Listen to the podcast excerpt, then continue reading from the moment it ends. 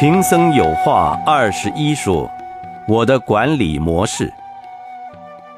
佛光山开山星云大师，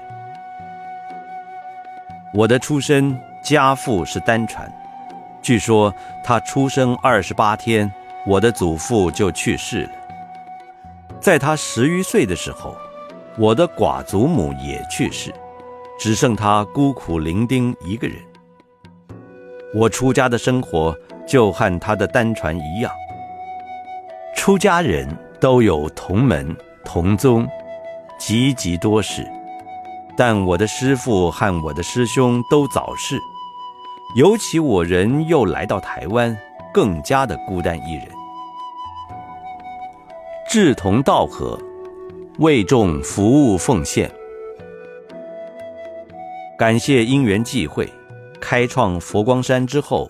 出家的弟子就有一千三百余人，还有入道的教士师姑百余人。台湾的寺庙都很小，一时之间有了这么一个像丛林的大寺，就经常有人来追问我怎么样管理。贫僧没有学过管理，也不懂得管理，只觉得大家志同道合。为佛教、为社会大众奉献服务，重视因果，在公开、公正、公平、公有之下，就会相安无事。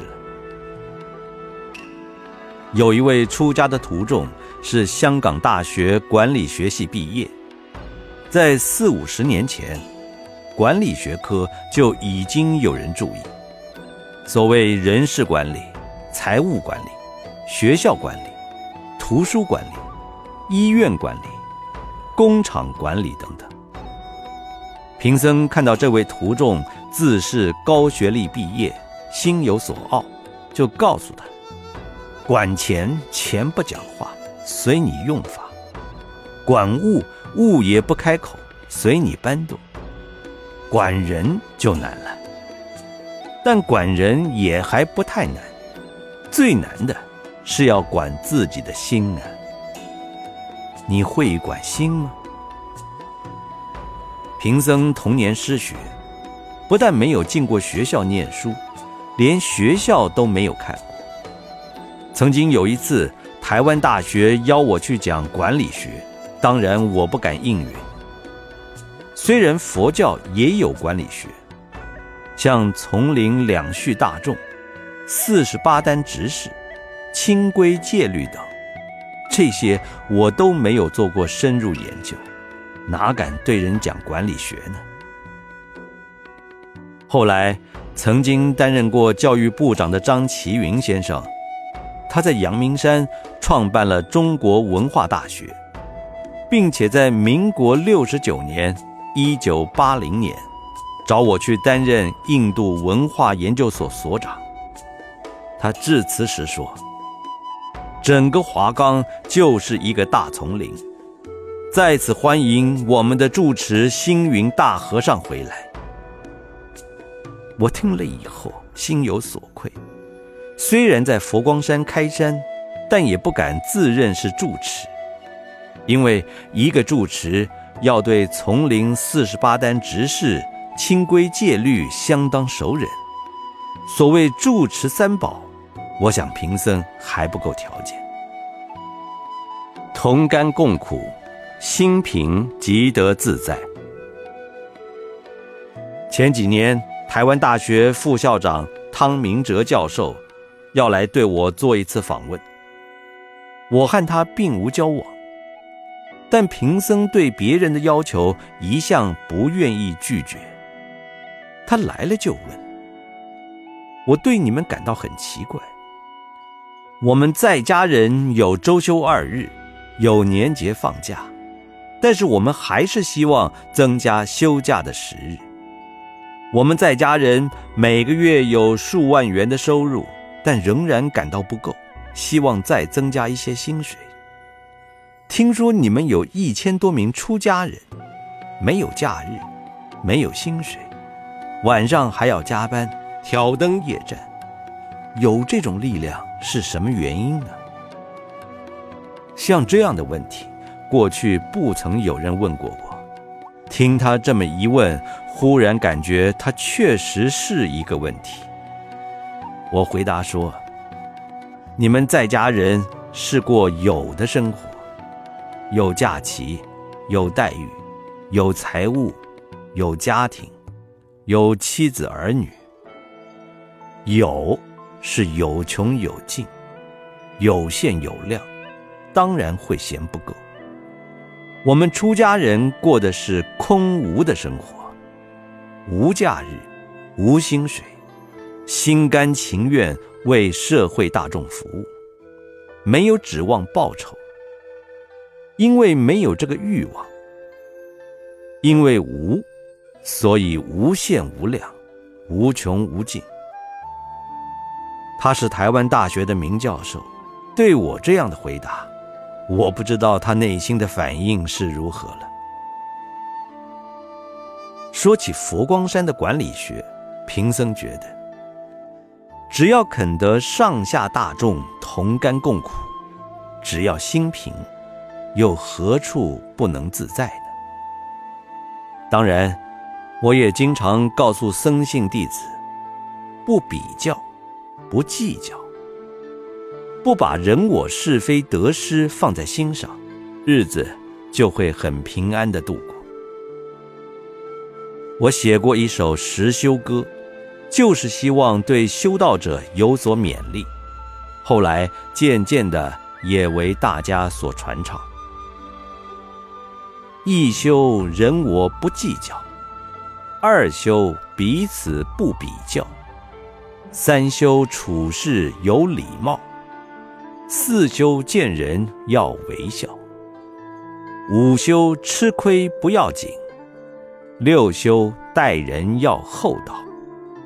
七修心内无烦恼，八修口中多说好，九修所交皆君子，十修大家成佛道。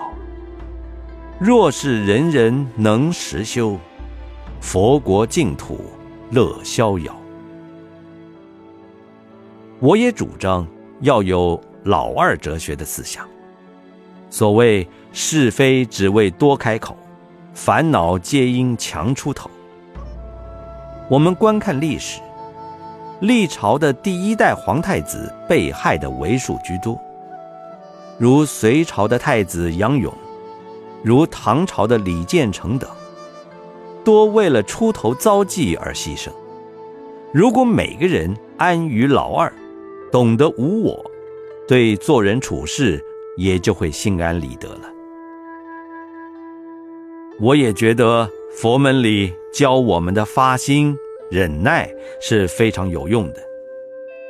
发心就有力量，发心就会心甘情愿，发心为佛教服务，发心要广度众生，发心为常住工作，发心肯吃亏耐劳，能发心。还有什么得失计较的呢？忍耐更是重要。不但做一个出家人，世间上每一个人要想生存生活，都要能忍。能忍，就知道人我的关系，就知道情绪安定的重要。人家一句话、一件事跟我来往，都要我去认识、接受、负责。担当、处理和化解，都要有忍的智慧、忍的力量。因此，贫僧很早就写了一首剃度法语，告诉要求入门的弟子：假如你要问我怎样做一个出家人，对出家人的看法是什么，这首剃度法语就不光只是唱一下而已，你必须好好思量。这是身为佛光弟子必须实践、奉为圭臬的座右铭。佛光山上喜气扬，开山以来应万方，好因好缘多好事，青年入佛教真光，发心出家最吉祥，割爱辞亲离故乡。天龙八部齐夸赞，求证慧命万古长。落法僧庄冒堂堂，忍入持戒不可忘。时时记住弘佛法，莫教初心易彷徨。为僧之道要正常，不闹情绪不颓唐。勤劳作物未常住，恭敬谦和出妙香。清茶淡饭要自强，粗布衣单有何妨？生活不必求享受，超然物外见真章。善恶因果记心房，人我是非要能忘。深言义理明罪福，慈悲喜舍道自昌。朝暮客送莫废荒，念经拜佛礼法王。无钱无缘由他去，只求佛法做慈行。十年之内莫游方，安住身心细思量。任他天下丛林好，我居一处乐无疆。精进修持，开心忙碌无怨。这些法语里，贫僧没有更改过去传统出家精神的意涵。一个出家人，本来就要依止一个常住，好好安心办道。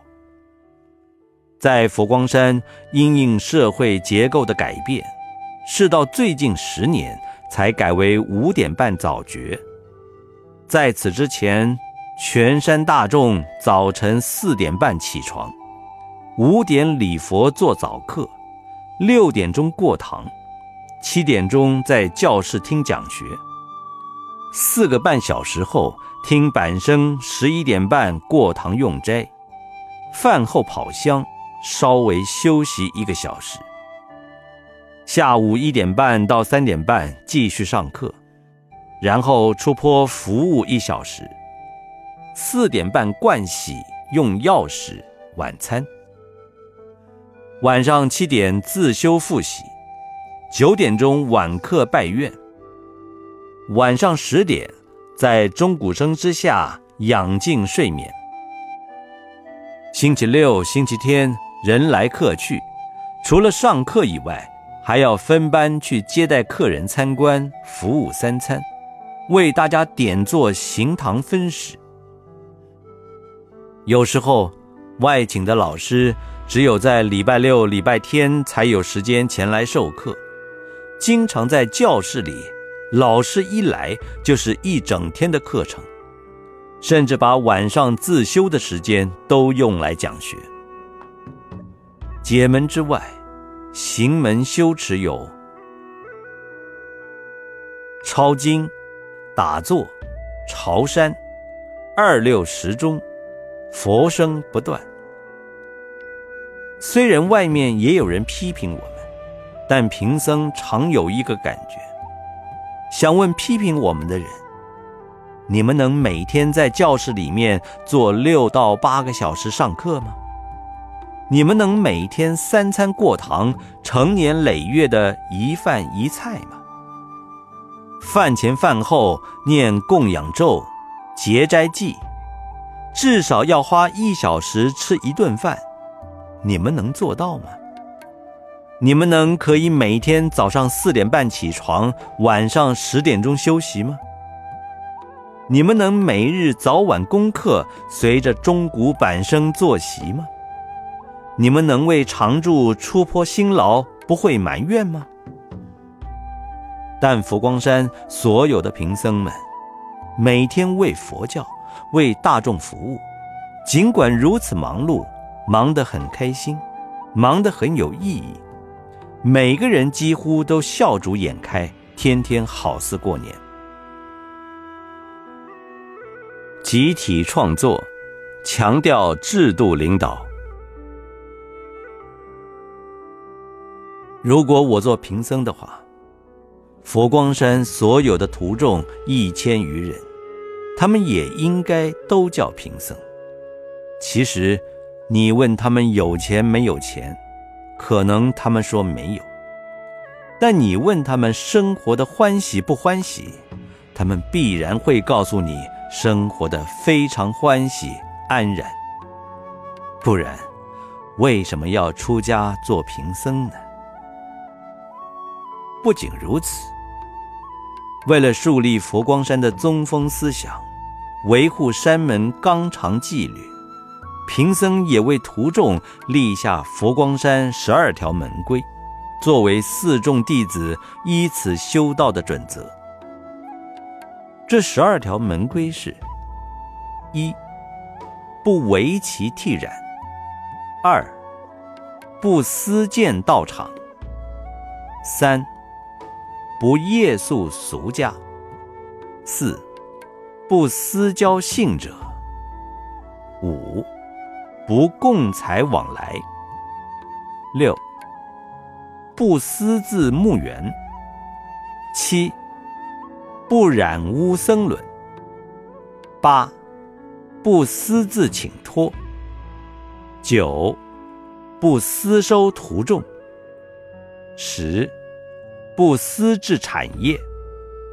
十一，不私蓄金钱。十二。不私造饮食，在佛教里，这些规矩说起来简单，做起来却不容易。因为佛光山不是个人，而是一个教团。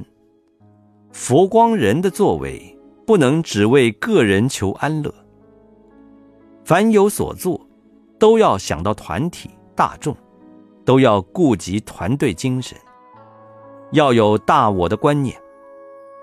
大众依共同法则、共同制度、共同所信、共同所依、共同的自由，作为行事的准则，这就是所谓集体创作、制度领导，非佛不作，为法所依。后来，跟随贫僧的徒众信徒渐渐增多。想到台湾大学的师生都自称台大人，文化大学的华冈师生也称华冈人，因此凡与佛光山有缘的人，都应可以称为佛光人。为了建立大家的共识，于是贫僧又陆续立了怎样做个佛光人十八讲，让僧信大众对于佛光山的宗旨目标。道风守则有一个深切的认识。十八讲的内容可以参阅《人间佛教系列》《佛光与教团》，仗佛光明，成就归于大众。我也告诉徒众，凡事要保持着光荣归于佛陀，成就归于大众。利益归于常住，功德归于信徒的精神形式。所谓光荣归于佛陀，指的是虽然佛光山大众人多共事，但是个人不可争功，不可执着，要随喜随众，一切的光荣都是集体创作，仗佛光明而有。成就归于大众，指的是。佛光山创办的佛教事业都不是我们个人能力所及，一切都是全体大众共成的。所谓利益归于常住，在佛光山，一切都依佛陀建立六合僧团的理念而行事。六合是指戒和同尊，法治的平等；利和同均，经济的均衡。见和同解，信仰的一致；身和同住，和乐的相处；口和无争，语言的亲切；意和同悦，心意的开展。在佛光山常住里，虽然个人不富有，但也没有人为生活忧心。无论衣食住行、生病、旅行、参学等，一切都有常住照顾。因为不思绪，不占有，可以说是无忧无虑的佛国净土了。而功德归于信徒，则是说信徒在这里发心。修行、奉献、护持，一切的缘分、功德，都应该有他们一份。以上种种说来，其实说我是贫僧，除了金钱，这许多的思想、理念、制度，甚至三好、四给、五和、六度，都是我的财富法宝。若要问贫僧的管理学是什么，实在说，贫僧的管理学就是在大雄宝殿的规矩里，在禅净法堂的法治里，在点坐斋堂的发心里，在劳动出坡的作物里，在人我关系的和谐里，在佛法正信的悟道里。我希望佛光山适当的贫穷。过清贫的生活，这就是中道的管理学。除此之外，贫僧还有什么管理学呢？所谓有佛法就有办法，有了佛法，又怎么会去怨天尤人、慨叹自己呢？原来世间上不是以有钱无钱来论贫穷富有，贫富。还是在心理上的感受。行文至此，对于自古以来在大陆丛林里流行的“贫僧”两个字，贫而不贫，自然也就理所当然了。